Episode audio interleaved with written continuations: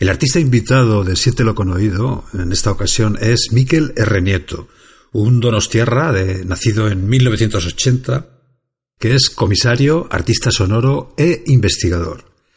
Ha realizado estudios en San Sebastián, Madrid y Barcelona. Está inmerso en la práctica y teoría fonográfica. También imparte talleres en centros culturales y universidades, en donde también hace instalaciones como la que podremos disfrutar hoy aquí en la Casa Amarilla. Forma parte del equipo que realiza el mapa sonoro de Euskadi, soynumapa.net, y de COTS Radio, así como del portal de difusión eh, mediateletipos.net. En la actualidad coordina, junto con José Luis Espejo y Xavier Erquicia, el Observatorio de la Escucha. Sus grabaciones de campo, hechas con sus propios micrófonos, están realizadas en numerosos lugares de todo el mundo. Capturan el espacio de sonido desde múltiples puntos con el objetivo de reconocer los límites de identidad sonora del lugar. En ese sentido, sus métodos de grabación forman parte de su proceso de creación de sonido. También colabora desde hace ya años con la bailarina y coreógrafa eh, John San Martín en proyectos de danza para su paisaje sonoro. Es autor también de una investigación sobre el impacto del antropóceno a través del sonido de los copos de nieve, trabajo realizado en colaboración con diferentes instituciones europeas. El libro que, hoy presenta, que aquí presenta, Dark Sound, ha sido publicado por la editorial alemana Uren Recorder, especializada en paisaje sonoro. Ha sido calificado como el libro negro del paisaje sonoro, tanto por su forma como su contenido. El libro está impreso con tinta negra sobre papel negro para obligar a quienes lo leen a esforzarse en su lectura. Contiene además 34 eh, grabaciones en un CD de policarbonato negro muy bonito también. Pero en fin, no queremos desvelar más detalles y ahora ya os dejamos con la entrevista que grabamos el pasado día 10. Siéntelo con oído. Siéntelo con oído. Siéntelo con oído. Bueno, nos encontramos en la Casa Amarilla con Miquel R. Nieto. Como hemos dicho, presenta su libro Dark Sound y además de hacer una instalación sonora que espero disfrutemos ahora eh, enseguida. Buenos días, Miquel. Mm, te agradecemos de verdad que nos atiendas y que respondas a nuestras preguntas. A mí me gustaría saber qué parte de antropología hay en tu trabajo y qué parte de creación sonora o, de, creación artística. Cuéntanos un poco sobre esto. Bueno, buenos días y muchísimas gracias a vosotros por, bueno, por el interés, a ti especialmente, y sobre todo también a la gente que oye y escucha del otro lado, ¿no? para, para que al final esto no resulte ser un diálogo de soledades. Eh, la pregunta, la verdad es que me parece muy apropiada porque creo que los límites de las disciplinas son sencillamente límites de cajones inexistentes, ¿no? No creo que, sea tan, tan claro realmente, bueno, tan apropiado prefiero decirlo así, tan apropiado pensar que existen límites en, las disciplinas, ¿no? entre el arte y la antropología. Yo estoy seguro de que muchos antropólogos en la situación en la que han estado seguramente con comunidades aisladas se dan cuenta de que la imaginación o la creatividad en ciertas situaciones es lo único que les salva o que les ayuda a vivir en el día a día con, con el otro. Entonces, creo que no existen tantos límites ¿no? dentro de las disciplinas, aunque nos gusta pensarlo en ellas. Entonces, en mi trabajo, yo creo que sobre todo no pretendo tanto, porque no soy antropólogo, eh, aunque trabajo de cierta manera con una digamos como una con la antropología ¿no? Ah, pero lo hago de una manera mucho más transversal entre distintas disciplinas es decir de trabajo desde el arte y desde el arte siempre se pueden proponer ¿no? pequeñas libertades y pequeñas digamos bueno, pequeñas propuestas, en mi caso siempre lo pienso como situaciones, ¿no? Y es a través de la antropología, es decir, desde, mi propio ser, donde puedo pensar realmente qué es lo que me sucede a mí y que entenderlo eh, también que puede suceder al otro, ¿no? Entonces es más que nada una aproximación, desde mi trabajo como artista, eh, que el sonido es el medio, pero es en realidad la escucha, el motor de ello, entonces es bueno, la antropología me sirve realmente para poder entenderme a mí mismo. Yo me, lo, me lo aplico más de esa manera, más que tratar de aplicar de alguna manera como los, los, los dogmas o los, bueno, las las maneras de hacer ¿no? de la antropología, aunque es cierto que puedo estar más cerca de un antropólogo que de otro, pero no considero que mi trabajo sea como antropólogo, ni mucho menos. Es cierto que en este trabajo que vengo a presentar hoy aquí la Casa María en Zaragoza, que el libro Dark Sound, es en cierta manera un trabajo bastante antropológico, en el sentido en el que Ah, lo que hago es tratar de imaginar cómo es ser el otro. Y cuando el otro es eh, un, un, ser que pertenece a una comunidad que lleva, pues bueno, mucho antes de que Colón llegara a América, ah, por unas comunidades que viven allí dentro de la selva del Amazonas y que están siendo afectadas Ah, después de 500 años, ah, bueno, ya ahora mismo en estos momentos por la industria del petróleo, que les está presionando y precisamente, más concretamente, con el, con el ruido que produce en su maquinaria, ¿no? A la hora de sacar y de ver dónde está el petróleo. Entonces, esa situación me parece suficientemente interesante como para poder pensarnos a nosotros mismos, para poder plantearnos desde dónde hacemos las preguntas. ¿no? Entonces, en realidad, este libro trata esencialmente sobre lo que hoy se llama el antropoceno, es decir, la huella que deja el ser humano dentro de, en el planeta. ¿no? Es decir, ya, ya hay una huella que, que, está ahí, que es, que es evidente y que ya los científicos la asumen como bueno, pues fuente de su trabajo para estudiar realmente los efectos ¿no? que estamos teniendo en el, en el, planeta. Entonces, bueno, un tema como este, que dentro de lo que es la ontología uh, dedicada a los objetos, digamos, ¿no? un filósofo que a mí me gusta mucho y que no cito en el libro es Timothy Morton, uh, que él habla del concepto de hiperobjetos. ¿no? Es, por ejemplo, uh, el cambio climático sería uno de esos hiperobjetos de los cuales nos, nos, nos resulta muy difícil ¿no? de, de de, tomar conciencia de él, porque es un objeto, un hiperobjeto en este caso, como excesivamente grande y amplio, y que nos es, suficientemente amplio, quiero decir, como para que nos resulte muy complicado el, el, hacernos conscientes. Y es precisamente este concepto, es antiantropológico, porque derriba las barreras de la idea de naturaleza que en este libro precisamente también se trata, ¿no? Es decir, este libro está eh, es, recoge la investigación que ha hecho durante años en la sierra del Amazonas en ciertas comunidades no casualmente en Ecuador, donde en la propia constitución ecuatoriana se le reconoce la naturaleza como un ente, como una persona más. Entonces resulta interesante eh, ver cómo un país que ha construido o ha reconocido la naturaleza como, bueno, pues como esa señora, ¿no? que a veces pensamos, pensamos en ella como una señora sabia, de pelo blanco, pues ahí toma forma dentro de la Constitución ecuatoriana, mientras que es el mismo gobierno que, pese a ser el conocimiento, es la que mira hacia otro lado cuando son las empresas petroleras quienes están haciendo negocio. Entonces nos tenemos que plantear como individuos y como sociedad cuáles son esas decisiones que estamos tomando realmente hacia dónde estamos caminando, aunque sea realmente difícil tomar conciencia de ello y sobre todo hacerse responsables. muy bien. Muy interesante todo lo que nos estás eh, contando. Has mencionado eh, un tema muy interesante también, eh, que es la escucha. digo que a mí personalmente me parece muy interesante porque realmente mm, yo creo que es que hay que aprender también a escuchar.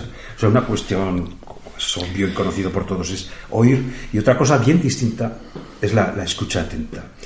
Cuéntanos un poco, o sea, ¿se puede aprender a escuchar? Porque, en definitiva, yo creo que tú, como todos los artistas sonoros, aparte de todo ese importante trabajo antropológico, mm. de, contenido incluso reivindicativo, incluso hasta político que, que, acabas de desarrollar, hay también una búsqueda de, de, la belleza, una búsqueda de una composición armónica y que pueda eh, despertar el interés y, en fin, esa búsqueda de belleza que todo artista persigue. Hmm. Eh, ¿De qué forma podemos educar nuestra escucha para, para que eso no se quede en el terreno de lo abstracto y en el terreno de lo, de lo etéreo y poderlo disfrutar? Porque al final yo creo que es lo que se persigue, que el mayor número posible de, de hmm. personas lleguemos a disfrutar de tu trabajo. No sé, ¿de qué manera podemos educar nuestra escucha? Mm, no sé si tengo una respuesta para ello, pero voy a, vamos a, comenzar desde la primera pregunta que has hecho, la primera parte, la diferencia entre oír y escuchar. Son, son dos actos completamente diferenciados, también etimológicamente, ¿no? El oír, que viene de la palabra latina obedire, que quiere decir obedecer, directamente es quien obedece, ¿no? Sin embargo, la escucha tiene que ver, etimológicamente, ah, tiene que ver con quien presta el oído, es decir, ahí estás prestando todo tu cuerpo al otro, ¿no? A la palabra del otro, que es quien te habla, y tú eres quien escucha, estás recibiendo abiertamente al otro, es decir, estás siendo penetrado realmente por la vibración sonora, que es el sonido en sí mismo, ¿no? Entonces, son dos actos completamente diferentes. Si es posible o no aprender a escuchar pues me atrevería a decir que ya lo hacemos inconscientemente, es decir, es una cuestión de supervivencia, obviamente, no solo la audición, ¿no? es decir, la audición, digamos, esa primera fase que es la que nos, nos implica, ¿no? De alguna manera, el estar presentes y es a través de ella que podemos sobrevivir, ya sea en un bosque o en una ciudad para que un coche no nos atropelle, ¿no? Pero es la escucha en el otro, yo creo que es, es un acto realmente complejo y que, bueno, yo creo que uno lo tiene que desarrollar sobre todo por una cuestión muy básica, que es, que es el goce, ¿no? Es, es como tú bien decías, aprender a, a, disfrutar. Es, bueno, es un concepto también lacaniano, o sea, es decir, dentro del psicoanálisis se habla mucho del goce, ¿no? Eh, deberíamos de aprender a gozar no solo de los sonidos eh, que ya conocemos, cosa que sucede en la música de una manera evidente y obvia, que es que funciona casi como un trigger, ¿no? Como ese botoncito que nos vuelve a despertar esos recuerdos de esa canción que escuchamos en un momento dulce en nuestra vida, ¿no? No solo como eso, yo creo que precisamente mi trabajo no tanto está tan relacionado con la belleza o mm, los conceptos de belleza actuales y menos en el paisaje sonoro, sino yo presto mis oídos, en todo caso, esos sonidos que son que están ocultos y, o sobre todo están ocultados ¿no? por la sociedad. Es decir, como sociedad tomamos decisiones también y decidimos qué ha de estar fuera y qué no. Entonces, mm, mi interés se centra sobre todo sobre lo que no queremos oír. Entonces, ¿cómo escuchar lo que no deseamos oír? Esa es para mí casi mi pregunta como artista en mi trabajo, ¿no? Y por eso me interesan sonidos realmente que la gente, pues, en algunos momentos, pues, no le resulta cómodos, no solo por una cuestión fisiológica, o sea, me refiero perceptiva, ¿no? Es decir, si el sonido, si el ruido que hago es muy fuerte, al, otro le va a molestar y resultar inadecuado. No es tanto por eso, sino sobre todo también por el significado de los sonidos. Y pondré un ejemplo muy claro. Ah, ¿Qué sucede cuando escuchamos un silencio de una familia en Siria cuando está siendo bombardeada y lo graban con el móvil? ¿no? Ese silencio de un minuto donde el bombardeo está lejano y no casi no se distingue, puede ser, haber sido, esa grabación puede haber sido grabada perfectamente en unas fiestas de un pueblo, ¿no? Y realmente podríamos haber hecho ese sonido nosotros desde aquí, ¿no?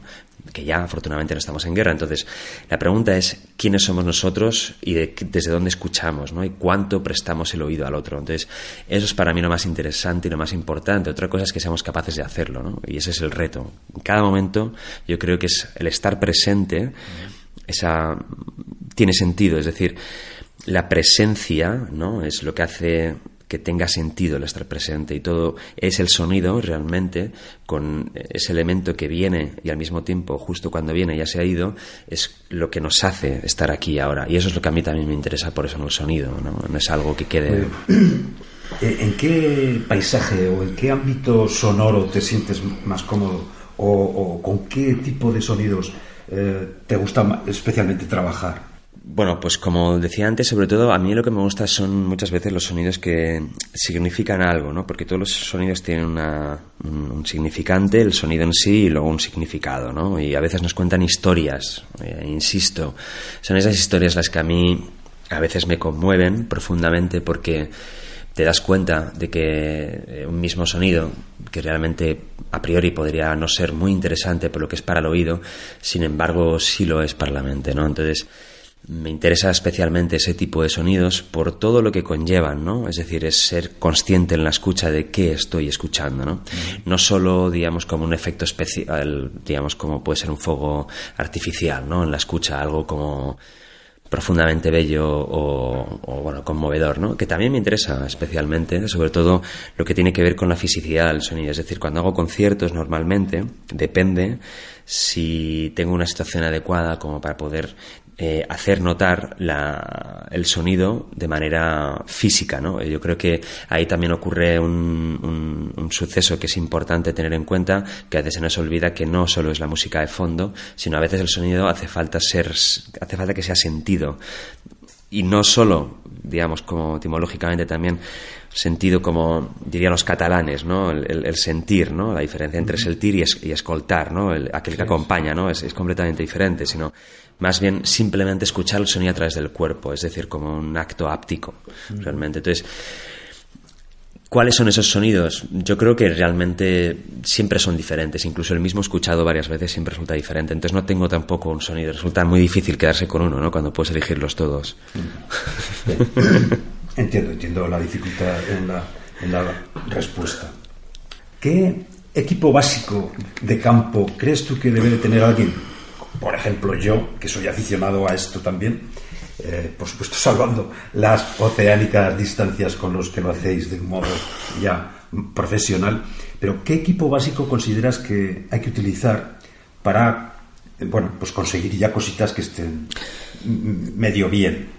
Bueno, realmente yo creo que depende del proyecto, ¿no? Hay proyectos que igual requieren, bueno, elementos como más concretos, micrófonos, una microfonía más concreta, como pues micrófonos de contacto. Porque tú, disculpa, sí, eh, sí, sí. según he leído por ahí, eh, te fabricas tus propios micrófonos, ¿no? Sí, hace años que no lo hago ya, porque bueno, ya me los he hecho, entonces una vez fabricados ya está. Pero sí, en un momento los hice sobre todo por también un poco por curiosidad, por saber bien un poco cómo funciona el elemento, ¿no? Es decir, ese oído externo a mi cuerpo y que me permite grabar. Entonces, bueno, una vez ya aprendí cómo funcionaba aquello, las limitaciones que tiene, bueno, pues pasé a lo siguiente, básicamente, que es a salir a grabar, que yo creo que es lo, lo que a mí más me interesa, ¿no? Que es casi como un acto de meditación.